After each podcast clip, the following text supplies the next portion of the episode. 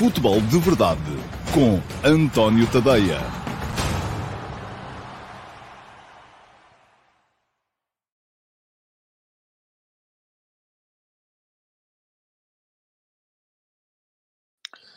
Ora então, olá a todos, muito bom dia, sejam muito bem-vindos à edição número 726 do Futebol de Verdade.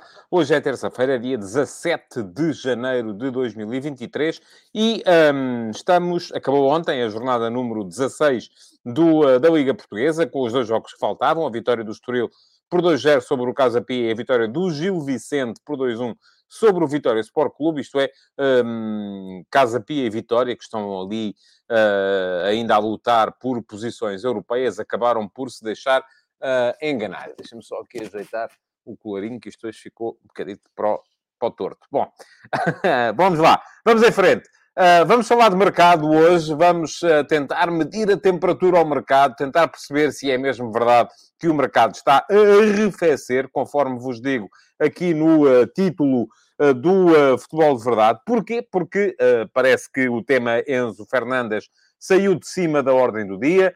Um, o Tottenham, ora avança, ora não avança. Uh, e está ali toda a gente na questão Tottenham, Sporting, Pedro Porro, a tentar levar a melhor na perspectiva de conseguir fazer eventualmente o um negócio pelos melhores valores possíveis para cada lado, que são naturalmente um, interesses opostos. O Tottenham quererá deixar esfriar a coisa para que uh, o jogador fique mais barato, o Sporting quererá fazê-la aquecer para conseguir vender o jogador mais caro.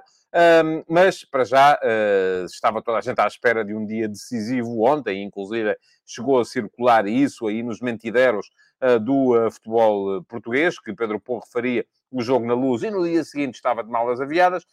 Não, não se verificou, não aconteceu. Veremos se vai acontecer, veremos se há margem para isso acontecer. A verdade é que ainda temos duas semanas, eu creio que são duas semanas inteiras.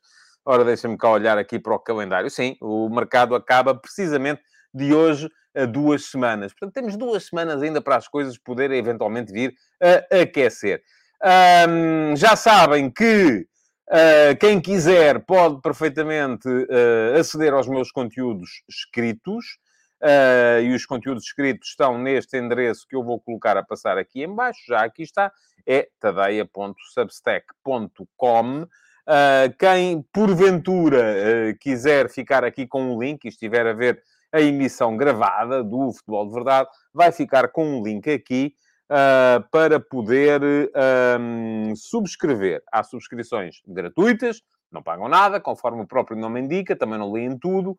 Um, e há subscrições pagas que vos custam 5 euros por mês, em que recebem todos os textos que eu vou escrevendo no vosso e-mail. Por exemplo, ontem, além das tradicionais conversas de bancada, que saem sempre de segunda a sexta, logo de manhã, uh, terão recebido também a crónica analítica do Benfica Sporting da véspera, com aqueles quadrinhos e as movimentações e as imagens e as setas e as linhas e tal e coisa e não sei o quê. Um, e a apreciação à arbitragem, que é aquilo que muita gente quer sempre saber. Então, e o árbitro? Então, como é que foi? O árbitro foi bom? Esteve bem? Não, rouba, rouba sempre os nossos. É, é, é, assim, sejam eles quais forem. Uh, mas uh, uh, quem quiser receber isso, já sabe, é fazer uma subscrição premium e, além disso, tem ainda acesso ao meu canal de Telegram, onde recebe os textos uh, que eu vou escrevendo lidos por mim, uh, para não ter que gastar tempo uh, a ler, e pode ouvi-los enquanto está a cumprir outras tarefas, tarefas domésticas, espero eu, que não estejam depois aí também a enganar os patrões, e pode entrar no meu servidor de Discord, onde uh, vamos mantendo ali nas chatrooms que por lá estão criadas uh, conversas entre nós acerca de futebol e às vezes outras coisas também. Bom, já sabem, ficou o link lá atrás. Quem quiser subscrever é dar lá um salto, uh, nem que seja de facto a versão gratuita. eu pessoalmente acho que vale a pena, não se perde nada. É? Vamos agora, antes de entrarmos na lógica do dia e na programação do dia de hoje, deixem-me só chamar a atenção para este superchat do Jorge Fernandes, uh, que é para pagar os cafés da semana. Muito obrigado, Jorge. Um, dá para muito mais do que para os cafés da semana, felizmente, uh, porque eu café bebo geralmente em casa e, portanto, a coisa fica razoavelmente mais barata. Mas muito obrigado pela contribuição. O Futebol de Verdade, já sabem, está sempre aqui, todos os dias, meio-dia e meia, no meu canal de YouTube. Uh, meio-dia e meia, uh, de segunda a sexta-feira, sempre para passar em revista uh, o dia anterior e para ir respondendo a perguntas vossas e interagindo convosco, porque isto geralmente é sempre uma, uma troca. Vocês dão, eu dou, vocês recebem, eu recebo, e é assim que a coisa vai funcionando. Agora vamos olhar aqui para Uh, os, uh, para os comentários, os primeiros comentários a entrar, e hoje a polo foi para o Filipe Carvalhal. Bom dia, Filipe. E diz o Filipe, o Sporting, mesmo não vendendo porro, devia já comprar um lateral direito para ficar preparado para a próxima época, vendendo porro no verão. Ora, boa pergunta, Filipe. Sim, mas já lá está. É, é, tanto quanto eu sei, chama-se Gonçalo Esteves. É essa a aposta do Sporting para aquela posição. Uh, embora o fracasso do Gonçalo Esteves no Estoril uh, tenha levado, naturalmente, os responsáveis do Sporting, é natural que assim tenha acontecido, a uh, temerem um pouco pela certeza da aposta. Mas aquilo que sei é que o Gonçalo Esteves, quando chegou ao Sporting, foi visto imediatamente como alternativa de futuro ao Pedro Porro.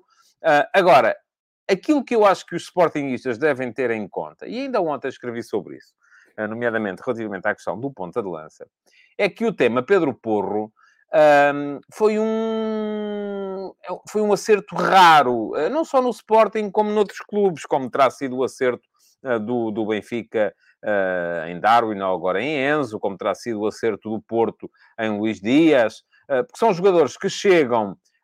enfim, o Darwin não, não viria tanto em baixa, nem o Luís Dias. O Luís Dias vinha do. nem o Enzo, não vinham em baixa. Mas o Porro, sendo um jogador europeu naturalmente é uma questão diferente. Uh, é um jogador que chega ao Sporting uh, depois de uma época de inatividade quase absoluta. Ele tinha estado muito tempo parado. Foi uma aposta, eu não vou dizer no escuro, porque com certeza quem o contratou uh, viu nele aquilo que ele acabou por se revelar. Mas aquilo que vocês têm que entender é que, na maior parte das vezes, estas apostas acabam por não ser bem sucedidas. E aquilo que já estamos a ver aí, neste momento, é o assalto dos agentes Uh, os agentes são assim, são um bocadinho como os, os predadores na, na, na, savana. Sabem quando é que os gnus têm que atravessar o rio e quando é caso, quando é caso disso põem-se lá à espera, não é? Para, para poderem atacar. E os agentes são assim. Ora, se está-se mesmo a ver que o Sporting vai vender um lateral direito, então o que é que acontece? Começam logo a aparecer dezenas de laterais direitos para o Sporting comprar. E vai ser muito complicado conseguir o nível de acerto que se conseguiu com o Porro. Porque quando eu falo aqui em contratações falhadas, hum, eu acho que as contratações falhadas não têm que ser necessariamente de mérito de quem as promove. Uh, porque há muita coisa que pode falhar nesse processo. Por isso é que eu acho que aquilo que o Sporting fez, por exemplo, com o Morita relativamente ao Mateus Nunes, que eu creio que não era suposto ser vendido logo naquela altura. Morita vinha para ser preparado, trabalhado para uh, ocupar o lugar do Mateus Nunes.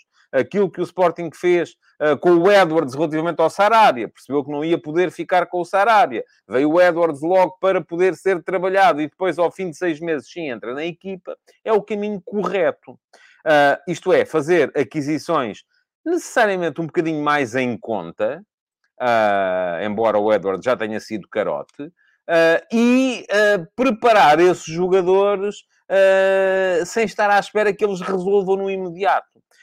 o Sporting ir neste momento à procura de um lateral direito. Vamos lá ver. O Sporting tinha o Rosier, que era um excelente lateral direito. E de repente ele esteve lá e não se adaptou.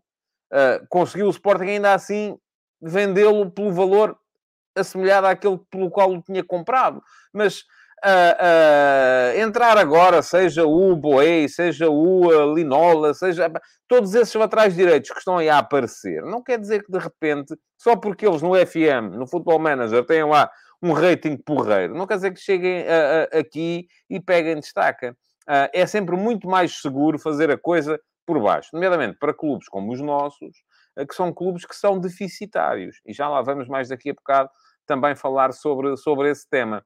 Uh, o João da Rocha Pares uh, deixa a sua contribuição para a sobremesa em uh, Superchat.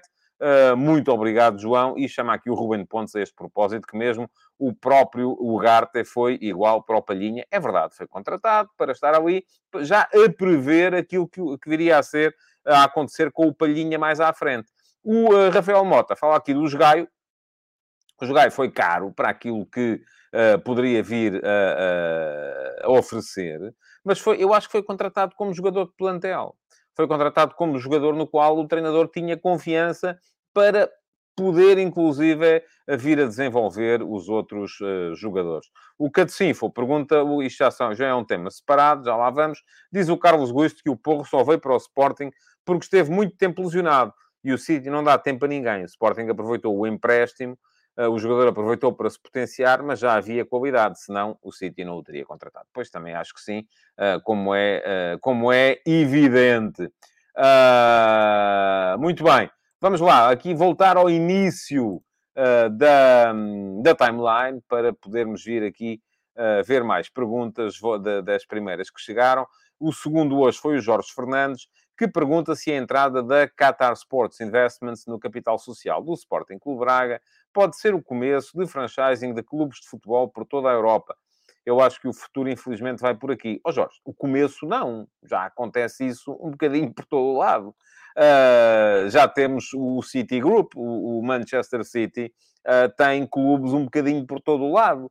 Uh, já temos casos como o, o, os casos do, do, do Casa Pia com o Spezia, os casos, eu, atenção, não me estou a lembrar aqui nem de metade do Brighton com, creio eu, que o... Mas quem quiser saber sobre isso, já sabe o que é. É no meu Substack, tem lá uma série. Eu vou, prometo que eu vou ter que atualizar, porque entretanto houve ali clubes que já mudaram de dono, mas há a série Donos da Bola, que lá está, para vocês poderem saber exatamente quem é que manda em que capital social de que clubes. Agora, eu também acho que infelizmente o futuro vai por aí. Enfim, Infelizmente, não é por causa da entrada das, de, dos grandes capitalistas. Isso aí eu posso ter a minha opinião, mas uh, uh, volto a dizer, não acho que o futebol possa ser diferente do resto do mundo. Se no, se no resto do mundo o grande capital impõe o seu poder, no futebol também vai impor. Não há maneira nenhuma de conseguirmos, nem legal, nem seria justo para quem uh, trabalha na área do futebol que fôssemos agora impor aqui limitações de entrada do grande capital. Aquilo que eu acho que tem que ser imposto são limitações de uh, partilha de clubes uh, por mesmos donos. Isso eu não acho bem e acho que tem que haver um mecanismo legal que possa impedi-lo. João Costa foi o terceiro. A época passada, o Porto foi buscar Galeno ao Braga no mercado de janeiro. Este ano nada está previsto para venda e compra. Haverá equipa suficiente para o resto da época? João, eu creio que sim. Uh, e na época passada, o Galeno só foi, o Porto só foi buscar o Galeno porque perdeu o Luís Dias. Uh, a grande questão que se colocava, creio eu, no Futebol Clube Porto este ano, era a de se perceber se, eventualmente, fazendo um grande Mundial, o Porto poderia perder o Diogo Costa já neste mercado de inverno. Ora, o Mundial do Diogo Costa ficou um bocadinho aquém daquilo que ele vinha fazendo na Liga dos Campeões, portanto, o potencial interesse do mercado pelo Diogo Costa baixou. Assim sendo, não há a pressão uh, imediata do Porto vender, da mesma forma como também creio que não haverá a mesma pressão em termos de contas, porque as contas do Porto estão agora já mais equilibradas do que estavam uh, lá mais atrás. Uh, ou, como se diz no Norte, aqui há atrasado, que é uma expressão que eu gosto bastante. Mas, assim sendo, eu creio que não havendo vendas neste mercado de inverno, e o Porto, vamos ver, quem é que o Porto tem neste momento para vender, eventualmente, para os grandes para os clubes mais ricos do mundo. Ora bem, tem o Diogo Costa, mas o Diogo Costa lá está, perdeu um bocadinho, não é? Depois haveria eventualmente uma aposta no David Carmo, mas o David Carmo é suplente. Portanto, daqui até valer os 20 milhões que o Porto pagou por ele ao Sporting Clube Braga, ou há de pagar, ainda vai demorar. Uh, depois, o que é que há mais? Chegamos à zona de meio campo, o Uribe já está acima dos 30. Uh, o Gruites, enfim, também me parece que foi caro para aquilo que, que o Porto pagou. O Otávio, sim, eventualmente poderá vir a ser um jogador interessante no mercado uh, internacional, mas também não me parece que seja para já, que ele esteja ainda valorizado àquele nível que o Porto espera. O Taremi também já não está em idade de poder vir a valer uh, grandes balúrdios. Portanto, uh, neste momento, eu não creio que o Porto tenha um jogador, tirando de facto o guarda-redes, podia ser essa, essa possibilidade, capaz de uh, poder impor o seu nome ao mercado, aos grandes clubes, aos clubes mais ricos do mundo. Assim sendo, assim sendo, o que é que acontece? Também não vai com certeza precisar de reforçar. Pergunta-me agora, haverá equipa suficiente para o resto da época? João, o resto da época não é diferente do que vimos até aqui. Se o Porto, neste momento, está a lutar pelo título, daqui para a frente, com certeza, também pode estar a lutar pelo título. Diz aqui, e eu concordo, uh, onde é que está? Vamos lá ver. Uh, pá, pá, pá. Onde é que está este comentário que eu queria? Era o Tiago Monteiro que dizia aqui que o ponto, forte, o ponto fraco do Porto são os laterais. Tem sido. Ah, havia o PP, mas o PP agora de repente saiu da equipa do Porto e, portanto, também não me parece que esteja neste momento em, em, em, em, em posição de poder impor o seu nome ao mercado. Portanto, também não é por aí.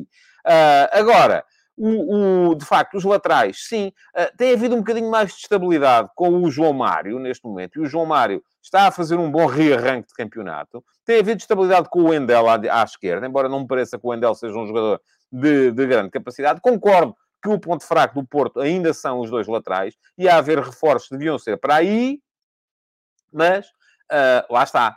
Reforços, eu creio que só mesmo. Uh, porque aqui coloca-se muito aquela questão a que o Ruben Amorim aludia no outro dia. Mas, uh, vamos, quem é que vai agora encontrar jogadores com capacidade para chegarem e se imporem nos 11 de Benfica, Porto, Sporting ou até Sporting Clube Braga, a não ser pagando bem por eles, sobretudo quando são os três grandes. O Braga aqui até tem um bocadinho de mais facilidade, porque não sendo um dos grandes ainda, e não estando ainda lá o Qatar Sports Investment, os clubes, quando, vão, quando é para, para deixarem sair um jogador para o Braga, não abrem tanta boca como abrem quando é para deixarem sair para o Benfica, para o Porto ou para o Sporting. Uh, o Miguel uh, fala no Galeno, no PP e no Evan Nilsson. Eu acho que para o Galeno ainda é cedo, tem que mostrar ainda muita coisa. O PP neste momento está no banco, o Evan Nilsson está magoado e, francamente, não creio que seja o jogador para valer aqueles uh, milhões todos de que se falava no início desta época. Acho que se falou, foram muito mais, com certeza, as vozes do que as nozes. Diz o Carlos Gusto, para dar muitos milhões só o Diogo Costa, ou vai nascer alguma pérola no Olival, vamos a ver, eh, porque isto pode sempre acontecer. O João Silva diz que é só o PP, eh, e o João Costa acrescenta, não vende, não compra. Eh, muito bem. o Ruben Lima, portista, diz, eu tenho na minha visão que em alguns jogos o Porto podia jogar, isto já é outro assunto, Ruben, com duplo pivô, Uribe e Otávio, com o Galeno e o PP nas alas. Uh, enfim, isto já é outra coisa. Um dia destes podemos uh, vir a falar eventualmente sobre esse tema. Mas, extintas as perguntas com que abrimos o programa, é a altura de chegarmos à uh, pergunta na MUS. Já sabem, todos os dias, todos os dias não. À segunda não há pergunta na MUS, porque geralmente há mais futebol para falar. Mas terça, quarta, quinta, sexta, temos sempre pergunta na MUS. E o que é a pergunta na MUS? A pergunta na MUS é a escolha, por mim, de uma pergunta que vocês deixaram na emissão gravada do Futebol de Verdade na véspera, ou no caso de hoje, à terça-feira, fui buscar perguntas da edição de sexta e da edição de ontem, e deixem mais uma vez agradecer o vosso empenho. Finalmente estamos a começar a ter comentários na emissão gravada. É importante que isto se mantenha. O algoritmo do programa tem que subir, porque se não sobe, não há gente a ver. Se não há gente a ver, depois não há programa. É uma chatice. Mas, uh, portanto, já sabem, é deixar o vosso like, no programa, isso podem fazê-lo já, podem ir já lá deixar o like, é partilharem o programa nas vossas redes sociais. Isso também podem fazer já, com certeza que aí onde estão a ver, há a hipótese de partilha. Partilhem e assim eh, os vossos amigos poderão ser expostos a este, a este conteúdo. E depois é, por, é, decidem eles se querem continuar a ver ou não. E é, no final do programa, irem à emissão gravada no meu canal de YouTube e deixarem na caixa de comentários um comentário para poder ser, uma pergunta, para poder ser uh, habilitada a ser a pergunta na MUS da edição da manhã. E se for escolhida, amanhã eu respondo aqui com todo o detalhe a essa pergunta uh, e vocês ficarão com certeza elucidados, pelo menos acerca da minha opinião. O que é que podem fazer mais? É subscrever, é inscreverem-se no canal. Não pagam nada. É só chegar lá onde diz inscreve-te, inscreve, clicarem em cima e depois uh, clicarem também em cima do sino para ativarem as notificações. Fica aqui, para quem estiver a ver na emissão gravada, o uh, link para poderem uh, inscrever-se no meu canal de YouTube. Já somos 5 mil e qualquer coisa. Uh, temos que fazer crescer isto mais uh, para que o futebol de verdade possa vir a ser uma realidade, porque eu continuo a dizer-vos, acredito neste caminho. Então vamos lá. Pergunta na MUS para hoje. Qual foi a escolhida? É uma pergunta do João Spínola. Olá, João. Bom dia e muito obrigado uh, pela pergunta que deixou. E já deixou na emissão de sexta-feira, estão a ver? Portanto, eh, é perfeitamente possível chegar lá e uh, uh, ir buscá-la. Na sua opinião, qual a razão para as equipas pequenas andarem lá na frente num ano e depois no ano seguinte andarem a lutar para não descer? e cita aqui os casos do Aroca, do Passos, do Gil, etc. E diz, e temo que para o ano seja a vez do Casa Pia. No ano seguinte, vendem metade do plantel e andam à rasca. Qual, na sua opinião, seria a solução para dar continuidade às boas épocas?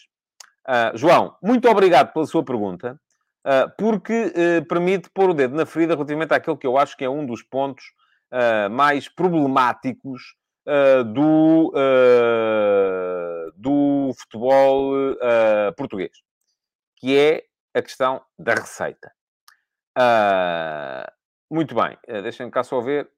Uh, não, ok. Não, e estava só a ver se havia aqui mais, mais questões. Primeiro vou explicar aqui aquilo, porque é verdade aquilo que diz o, uh, o João. E fui buscar os, os três últimos quintos classificados, porque uh, os quatro primeiros lugares foram sempre ocupados pelos quatro de, de, do costume, dependendo da ordem, Porto, Sporting, Benfica e Sporting Clube Braga. Mas em o Ruben Pontes fala aqui do Famalicão. Sim, o Famalicão nesse ano, 19-20, acabou em sexto lugar em quinto acabou o Rio Ave. E o Rio Ave, 19-20, de 19-20 para 20-21, perdeu o Mateus Reis para o Sporting, fim de contrato, o Diego Lopes uh, para o futebol de Singapura, assinou pelo Lions City, o Taremi para o Porto, e o Nuno Santos para o Sporting, e o Carlos Carvalhal, treinador. Uh, ainda fez algum dinheiro, porque três destes casos foram transferências uh, que valeram dinheiro, ainda conseguiu o Rio Ave fazer à volta de 10 milhões de euros com estas transferências, ah, mas perdeu muito potencial. E no ano seguinte, lá está, deixou de divisão. Em 2020-21, tivemos o Passos de Ferreira em quinto lugar. E o Passos de Ferreira de 2020-21 para 21-22 perdeu o Marcelo, defesa central, para o Altai da Arábia Saudita. Perdeu o Bruno Costa para o Futebol Clube do Porto. Perdeu, e diz-me aqui o uh, Edmiro Miguel Batista que o Mateus foi queimado pelo Rio Ave e só saiu em janeiro. Sim, saiu no decurso da próxima época. Se foi queimado ou não, deixou de jogar porque não queria renovar contrato e acabou por sair, portanto não jogou praticamente no segundo, no, no segundo ano. Uh, mas estava a dizer, Passos Ferreira 2021. Perdeu o Marcelo para o Altair da Arábia Saudita, o Bruno Costa para o Foco do Porto, o Stefano Eustáquio a meio da temporada seguinte, também para o Foco do Porto, o Luther Singh para o uh, ah, FC Copenhaga, o Douglas Tank, a meio da temporada seguinte, para um clube dos Emirados Árabes Unidos e perdeu o treinador, o Pepa, para o Vitória Sport Clube. Resultado, na época seguinte, não desceu, mas andou lá aflito uh, e uh, muito perto da uh, descida de divisão. Agora, quinto classificado do campeonato do, da época passada, Gil Vicente. Ah, e como agravante no caso do Passo de Ferreira, deixa-me só dizer-vos isto, é que a maior parte destes jogadores saíram em final de contrato e não, uh, não uh, valeram dinheiro. O único aqui a valer dinheiro, ainda assim, foi o Eustáquio, uh, que foi primeiro emprestado e depois transferido para o Flóculo do Porto, com um total, creio eu, de 4 milhões de euros. Gil Vicente, quinto classificado da época passada. Da época passada para esta época. E atenção, eu aqui estou só a falar dos jogadores do 11 base. Os jogadores perderam mais gente, os clubes perderam mais gente, mas estou a falar apenas do 11 base, aqueles que estavam nos 11 mais utilizados. E o Vasco Duarte fala aqui do Bruno Costa, eu falei do Bruno Costa. Marcelo, Bruno Costa, Eustáquio, Luther Singh, Douglas Tanque. Portanto, do 11 base saíram 1, 2, 3, 4, 5 jogadores. Isto é, uma equipa. O Rio Ave, na época anterior, do 11 base saíram Mateus Reis, Diego Lopes, Taremi e Nuno Santos. 4 em 11, vá lá, é menos. Mas saiu também o treinador, tal como saiu o treinador no Passo de Ferreira. Gil Vicente, na época passada, quinto classificado. Da época passada para esta, perdeu José Carlos, isto do 11 base só, atenção, hein? mais uma vez, só do 11 base. Saiu José Carlos, que estava emprestado pelo Sporting Clube Braga, foi para a Espanha e voltou agora, no mercado de, de, de, de janeiro. Talocha, para o Farense. Pedrinho, para o Ankara Gutsu, da Turquia. O Leotei, para o Amiens. O Samuel Lino, para o Atlético de Madrid, depois o emprestou ao Valência, e o treinador, Ricardo Soares. Resultado, entraram ainda assim uh, 6 milhões e meio de euros na uh, transferência do Samuel Lino, mas a equipa está uh, também lá por baixo a lutar para não descer. Qual é a conclusão que nós tiramos daqui? É que há uma fraquíssima capacidade de retenção, e o Jorge Fernando diz-me que o Rio Ave também perdeu o Taremi. Eu falei no Taremi, Jorge. Uh, Estava lá, falei Mateus Reis, Diego Lopes, Taremi e Nuno Santos. Quatro jogadores. Depois há um dever na, emissão gravada, quando lá forem deixar o vosso uh, comentário, uh, há um dever que, lá, que falei do Taremi. Há uma fraquíssima capacidade de uh, retenção de talentos. No, e, e, é como diz aqui o Silvio Ribeiro, se os grandes são obrigados a vender, então os pequenos ainda pior, e é verdade. Aliás, no caso dos pequenos, muitas vezes eles nem vendem. Os jogadores saem porque acabam um contrato e, como se destacaram, fazem contratos melhores porque estes clubes pequenos não pagam bem. A questão é esta. A diferença salarial entre estar num destes clubes e estar num clube de topo da tabela em Portugal é, em termos proporcionais, muito maior do que a diferença salarial entre estar num clube de topo da tabela em Portugal. É, é claro que em termos de valores não é tão grande, mas em termos proporcionais é muito maior do que a diferença entre estar num clube de topo da tabela em Portugal e estar num clube de uma das Big Five. Portanto, é muito normal que estes clubes não sejam capazes de retencer. Uh, peço desculpa, isto foi outra vez as Hot Girls. Eu estava aqui a ler retenção e disse retencer, que para isso. Uh, de reter os, uh, os seus melhores jogadores quando eles se destacam. E diz aqui o Jorge Fernandes: os clubes pequenos não têm contratos longos. Pois não. E porquê? Não têm contratos longos porque ninguém sabe o que é que vai acontecer na época seguinte. Porque, porque se na época seguinte eles correm o risco então de descer de divisão, então aí é estouro pela certa. Porque, a, a, a, lá está, a distribuição de receita em Portugal é ridícula. A diferença entre... E, e, mais uma vez volto a chamar a atenção para uma coisa. Que os adeptos dos grandes não gostam nada de ouvir. Sempre que aparecem os números das audiências, dizem, ah, pois é, se não for o meu clube, ninguém vê. Portanto, quando vierem os direitos centralizados, lembrem-se disso. Isto é para dizerem queremos continuar a ficar com a grande, a maior parte do bolo. Diz o Joe Ben uh, que os clubes pequenos não têm projetos a longo prazo. Pois não têm, não podem, porque não sabem como é que vão conseguir pagar no ano seguinte. Ou se vão conseguir pagar no ano seguinte. O Marco Lopes pergunta se com a centralização vai melhorar bastante ou nem por isso. Vamos a ver, depende daquilo que for a distribuição a seguir. A centralização por si só não garante coisa nenhuma. Aquilo que pode garantir, eventualmente, é se depois da centralização houver uma distribuição um bocadinho mais igualitária. Mas aí vamos ter os adeptos dos grandes e os dirigentes a berrar. Porquê? Porque não pode ser. Porque uh, uh, o meu clube é que garante as audiências. Porque o meu clube é que leva gente aos estádios. Porque o meu clube é que tem merchandising. Porque o meu clube... E então os clubes pequenos não podem receber. E como não podem receber, continuamos a assistir a isto, que é de facto a incapacidade de conseguir fazer projetos uh, duradouros, de, de reter talento, porque o talento ganha mal e assina contratos de curto prazo. E ganhando mal e assinando contratos de curto prazo, assim que se uh, destaca, se faz tarde e põe-se na alheta e vão à vidinha deles e fazem eles muito bem que têm que fazer pela vida. Agora, em que é que isto nos deve fazer pensar? E eu aproveito para falar aqui uh, uh, relativamente, e diz-me aqui o, uh, o, o Christopher Ribeiro da Silva, se o Braga não devia servir de exemplo para esses clubes. Sim, mas atenção, leva muitos anos a chegar onde o Braga está neste momento. E o Braga também perde talento. Simplesmente faz contratos maiores e consegue vender, que é coisa que os pequenos geralmente não fazem. O João Azevedo diz que o Portimonense é um projeto a longo prazo e costuma precaver relativamente bem as vendas que faz tem sempre uma equipa de sub-23 bem equipada para tapar as saídas e contrata nas ligas secundárias. Uh... O João Ramos pergunta se o Estoril do Marco Silva foi uma exceção, porquê? Sorte ou boa gestão, o Estoril depois foi parar à segunda também. Portanto, quer dizer, teve ali um ano ainda, uh, ainda positivo, mas depois acabou por ir parar também à segunda divisão.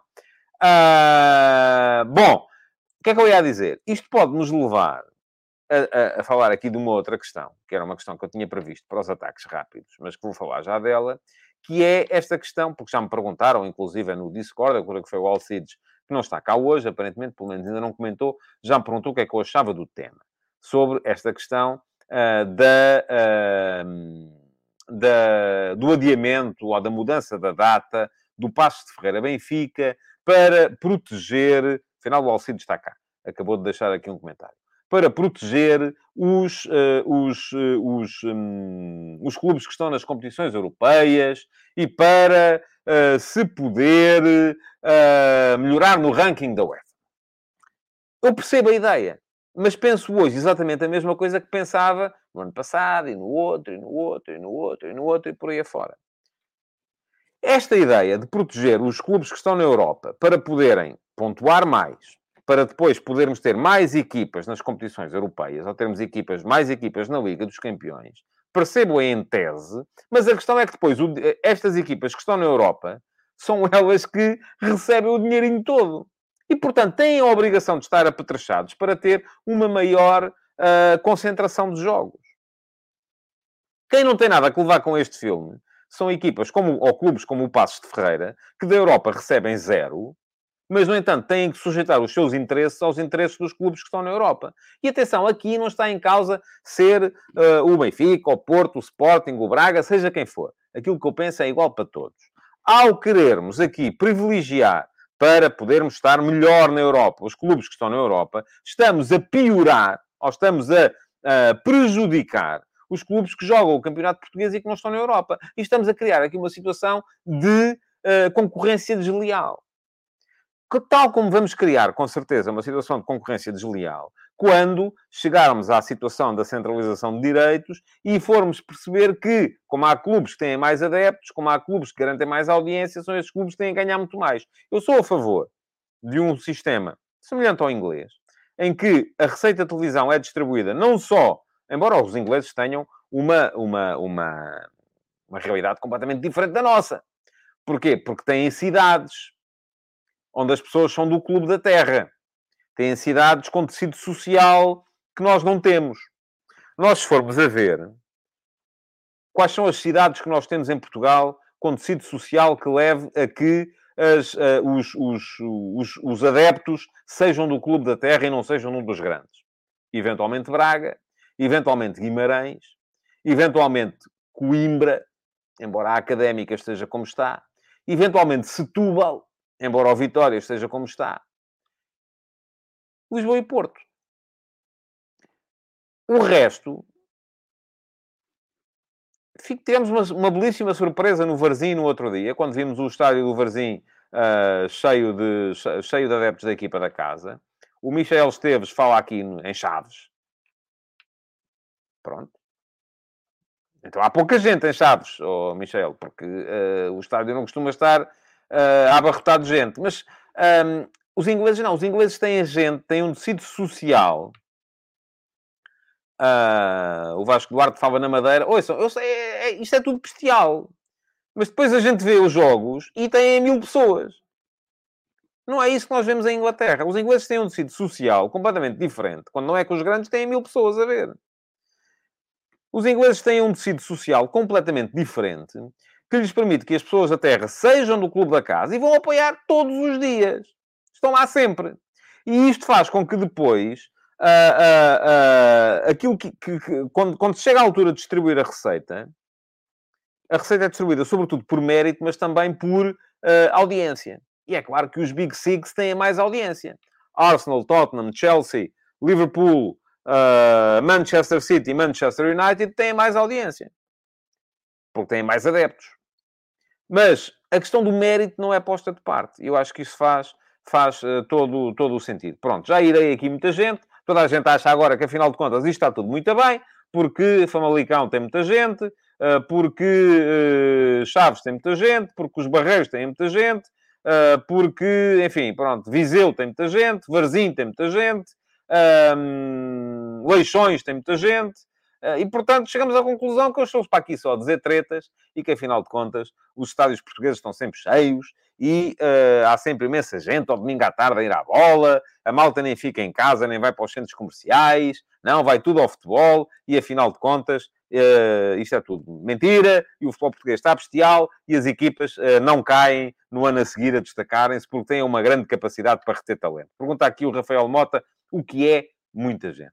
Ó oh, Rafael, muito honestamente, para lhe dizer que uh, menos de 5 mil pessoas num estádio de primeira divisão é só ridículo.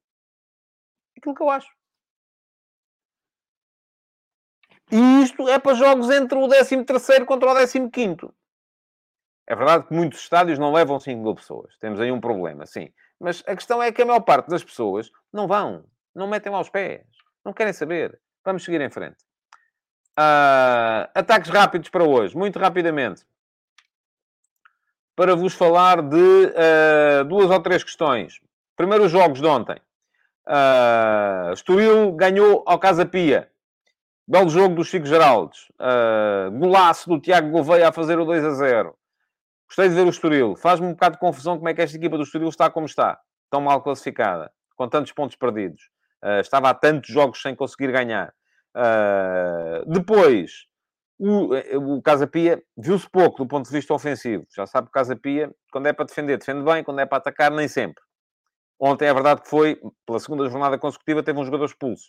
Uh, não fica fácil assim. Mas, de qualquer modo, uh, acho que o Casa Pia tem que fazer mais do ponto de vista atacante.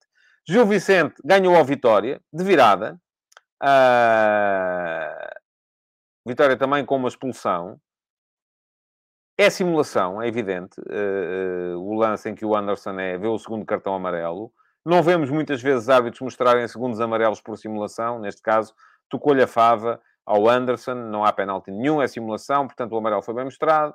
Uh, de qualquer modo, uh, o Gil Vicente uh, ganhar de virada, ganhar com mais um gol do Fran Navarro, muito bem a movimentar-se, muito bem a conseguir aproveitar o facto de Jorge Fernandes ter ficado um bocadinho mais atrás no lance do, do, na linha de fora de jogo e a conseguir dessa forma dar uma vitória ao Gil Vicente, que o Gil Vicente muito precisava.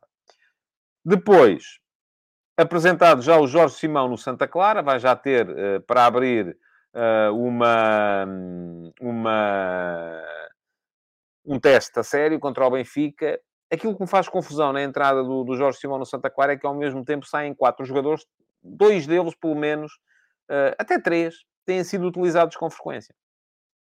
O Anderson de Carvalho, o Andrezinho e o Rodrigo Valente foram aparentemente dispensados uh, neste mercado. Eu creio que é mesmo cortar nas gorduras, uh, tentar uh, eventualmente uh, tentar eventualmente reduzir a despesa, porque lá está.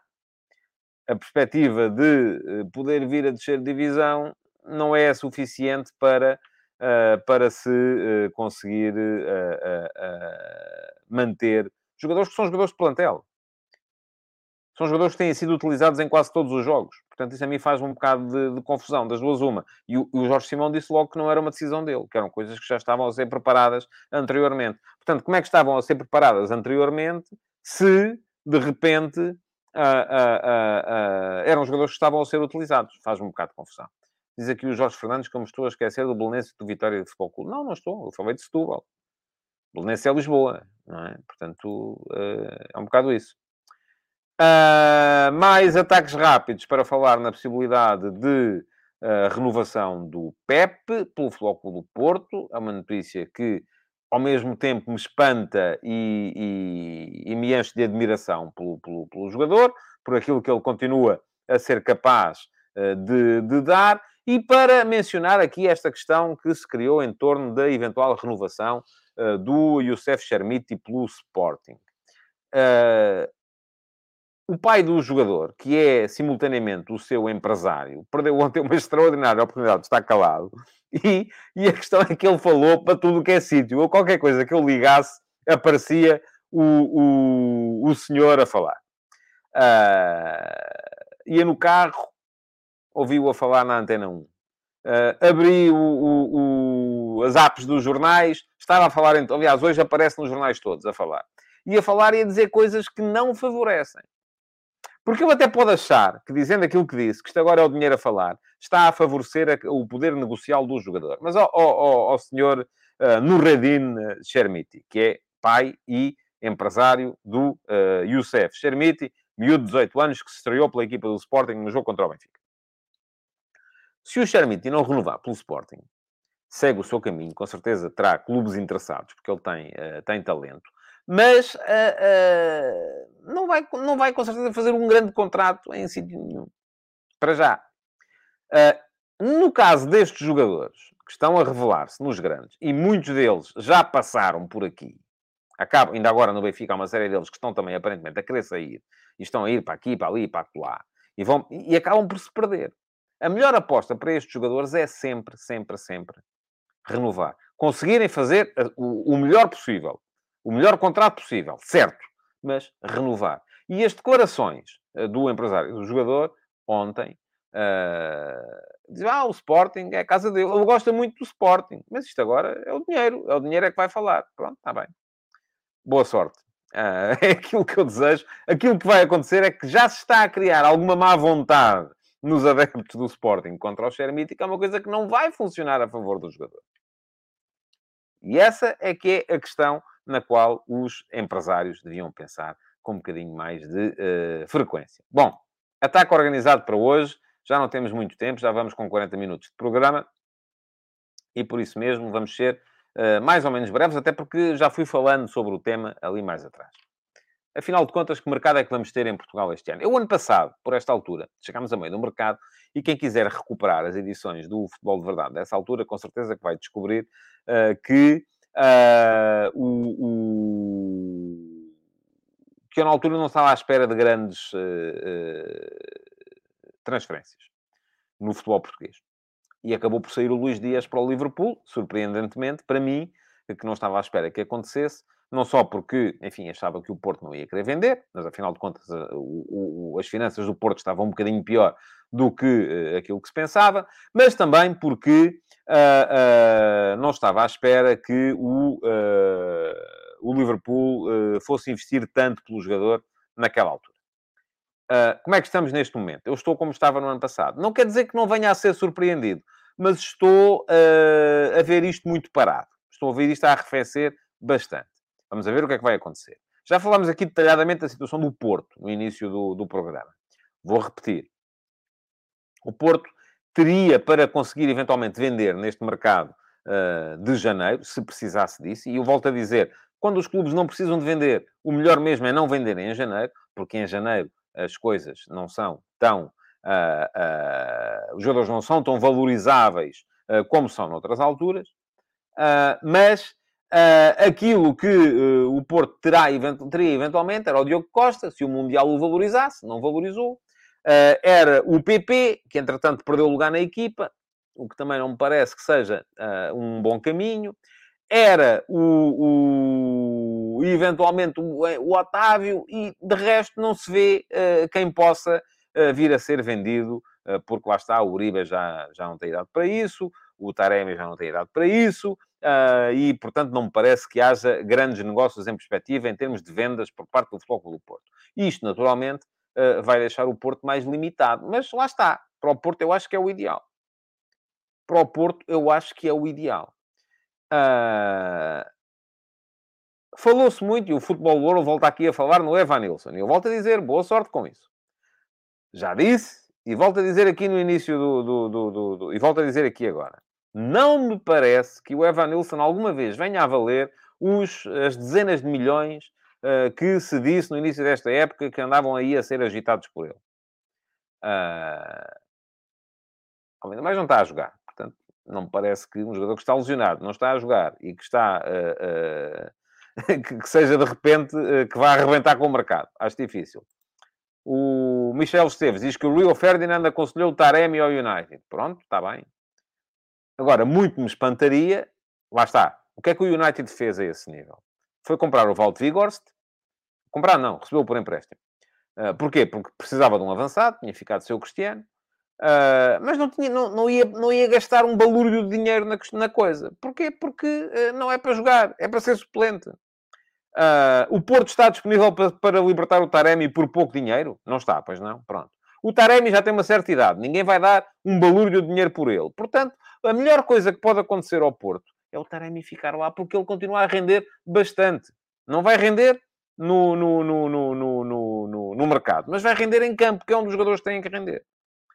Uh... Diz aqui o João Laís que a Premier League para duas semanas após esta jornada. Vamos mexer com o mercado, vamos a ver, uh, de facto.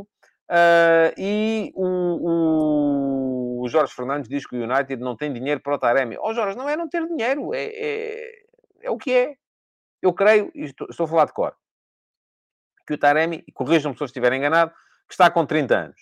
Uh, se não tem direito, tem 29. Agora, é uma questão de irem ver quantos jogadores de 30 anos ou mais na história do futebol mundial é que foram transferidos acima. Quanto é que o Porto quererá para. O que é que seria bom negócio para o Porto se livrar do. para ficar sem o Taremi? Ficar sem o jogador, que é o jogador mais influente na equipa, neste momento. O que é que seria bom negócio? Aqui coloca-se um bocado a questão Braga-Ricardo Horta. O que é que era bom negócio para o Braga, tendo em conta que tinha que dar metade para aqui, 40% para ali, 30% para lá, e não sei o que para os empresários? Há interesse na venda? Não. Então, se não há interesse na venda, o jogador só sai se houver uma proposta irrecusável, absolutamente irrecusável. Uh, porque senão, o melhor mesmo é continuar a tirar rendimento desportivo dele. Decidiu bem o Braga na altura e decidirá bem o Porto se de facto não, não, não, não se livrar do Taremi. Diz o Bruno Coelho que o Taremi ainda vai a tempo de fazer o contrato da vida dele e fazer render uns bons milhões ao Porto. Bruno, o que é, o que, é que é uns bons milhões? 20? 20 milhões? 15? Vale a pena ao Porto vender o Taremi por 15 milhões? 50? Alguém dá 50 milhões por um jogador da idade dele? Não, pois não. Pronto. Uh... E diz o Baco louco, mas o Porto quer mesmo vender? Uh... Pois eu acho que não quer, mas atenção, eu estava aqui a pôr em cima da mesa a questão de quem é que o Porto teria para vender. O melhor que pode acontecer ao Porto neste momento é não vender, de facto. Uh... Em relação ao. ao um, estava só aqui a ver, uh, o Josias Martins Cardoso diz que o Koulibaly foi para o Chelsea por 38 milhões, certo, e bem arrependidos estão eles de o ter, de o ter ido buscar.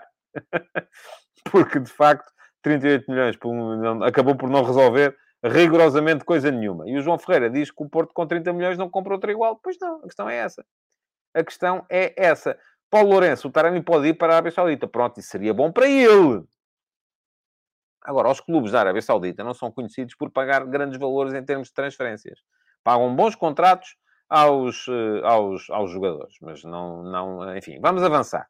Um, relativamente ao Benfica, uh, o Benfica neste momento parece estar mais interessado... Enfim, havia aquela perspectiva do Enzo sair.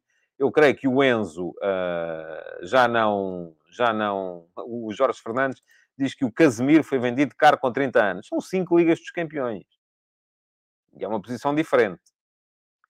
Uh, vamos a ver. Vamos a ver, e se acontecer, cá estarei. Como estou sempre, para dar a mão à palmatória. As pessoas, é como diz aqui o Rafael Mota, o Taremi não é o Casemiro. Pois não. As pessoas às vezes acham que, uh, que uma coisa é uma coisa, quando uma coisa é outra coisa. No Benfica, uh, eu, a minha grande questão relativamente ao Benfica é como é que está uh, a questão do, do, do dinheiro. Porque o Benfica é verdade que vendeu o, o, Darwin no início da, da, da época.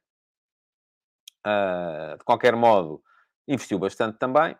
Uh, o dinheiro do Darwin, muito dele já foi. Uh, ainda agora, neste, neste mercado de inverno, já investiu 9 milhões no Shell Europa e 7 milhões no Tankstead. Um, e isto significa que foram mais de 16 milhões. O Benfica vem de dois exercícios negativos. Uh, 2020-21 17 milhões e 400 mil euros negativos na SAD, 2021-22, 35 milhões negativos na SAD.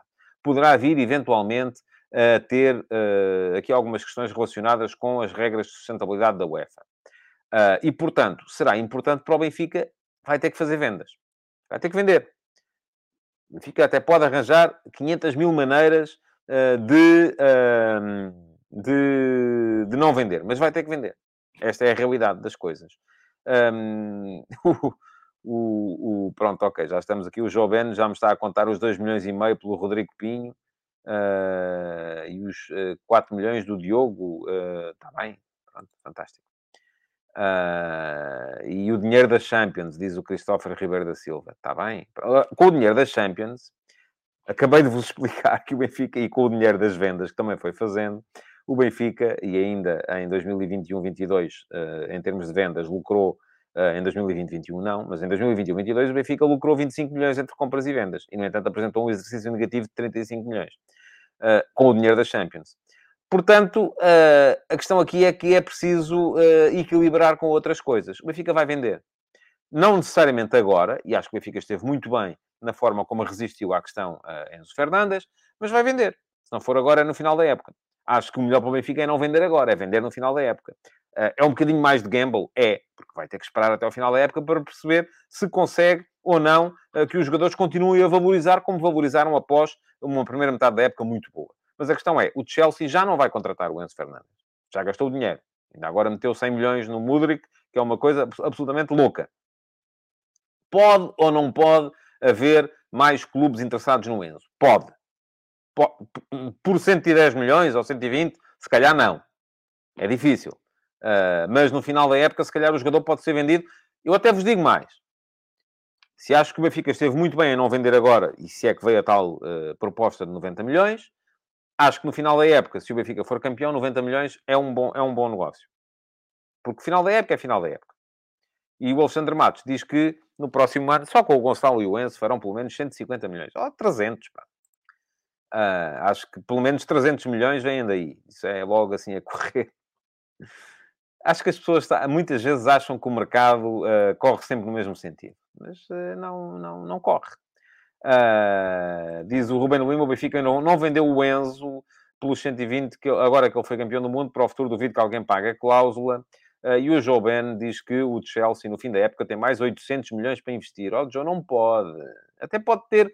O, o, o Sr. Bowley até pode ter 50 mil milhões de euros. Mas não pode metê-los no clube, porque a UEFA não deixa. Não, temos que perceber isso. Há regras a cumprir. Uh, não há maneira disso acontecer. Uh, uh, bom, vamos lá.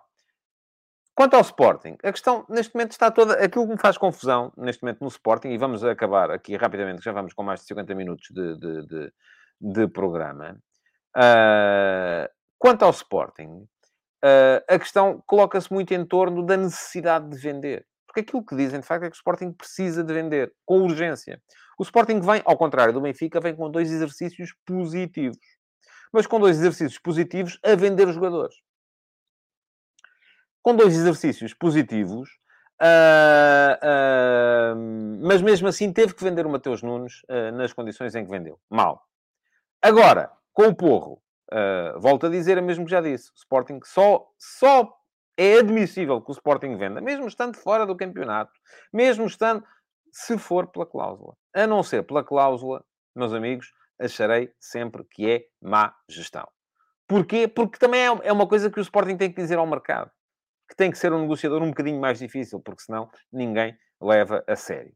A verdade é que o Sporting, neste momento, se poderá eventualmente no futuro vir a vender o Ugarte, mas por um valorzito, enfim, a não ser que ganhe troféus, por um valor que não será um valor uh, uh, considerável.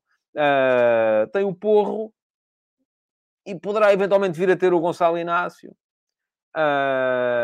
poderá eventualmente vir a ter o Edwards, mas não, não se avizinham grandes negócios de vendas no, no, no, no futuro também para o Sporting. No presente, nada, zero. No futuro, é preciso, é preciso duas coisas: ganhar e, sobretudo, dar uma, uma imagem ao mercado de que se é um bocadinho mais duro negociador. E com isto tudo, estamos a chegar ao fim, já passei o limite do tempo. Quero só deixar-vos aqui ainda o link para as conversas de bancada de hoje. Escrevi sobre o uh, Galeno, uh, é o tema principal, é o tema de arranque. Uh, o Rafael Mota diz aqui que o Sporting só tem 50% do Ugarte. Não, já tem mais. o passo do Ugarte foi sendo comprado à medida que o Ugarte ia fazendo mais, mais jogos. mas estava a dizer, conversas de bancada, ficou o link lá atrás, arrancou com o Galeno, falei também da situação de Jurgen Klopp, falei também desta tendência que é dos clubes irem fazer uh, supertaças e jogos para a Arábia Saudita e a falta de respeito pelos seus adeptos que isso uh, significa, uh, ou pelo menos uma, uma noção daquilo que é Uh, daquilo que é ou não é uh, importante. E, uh, além disso, saiu ontem, e já vos disse ontem que ia sair, saiu ontem a uh, crónica analítica do Benfica Sporting. E fica aqui também o, uh, o link para poderem uh, ler a crónica analítica do Benfica Sporting com explicação do, do, do jogo do empate 2-2 entre o Benfica e o Sporting no Estádio da Luz. De resto, é lembrar-vos para deixarem o vosso like e que voltem amanhã para mais uma edição do Futebol de Verdade. Muito obrigado por terem estado aí. Até amanhã. Futebol de Verdade em direto de segunda a sexta-feira, às 12h30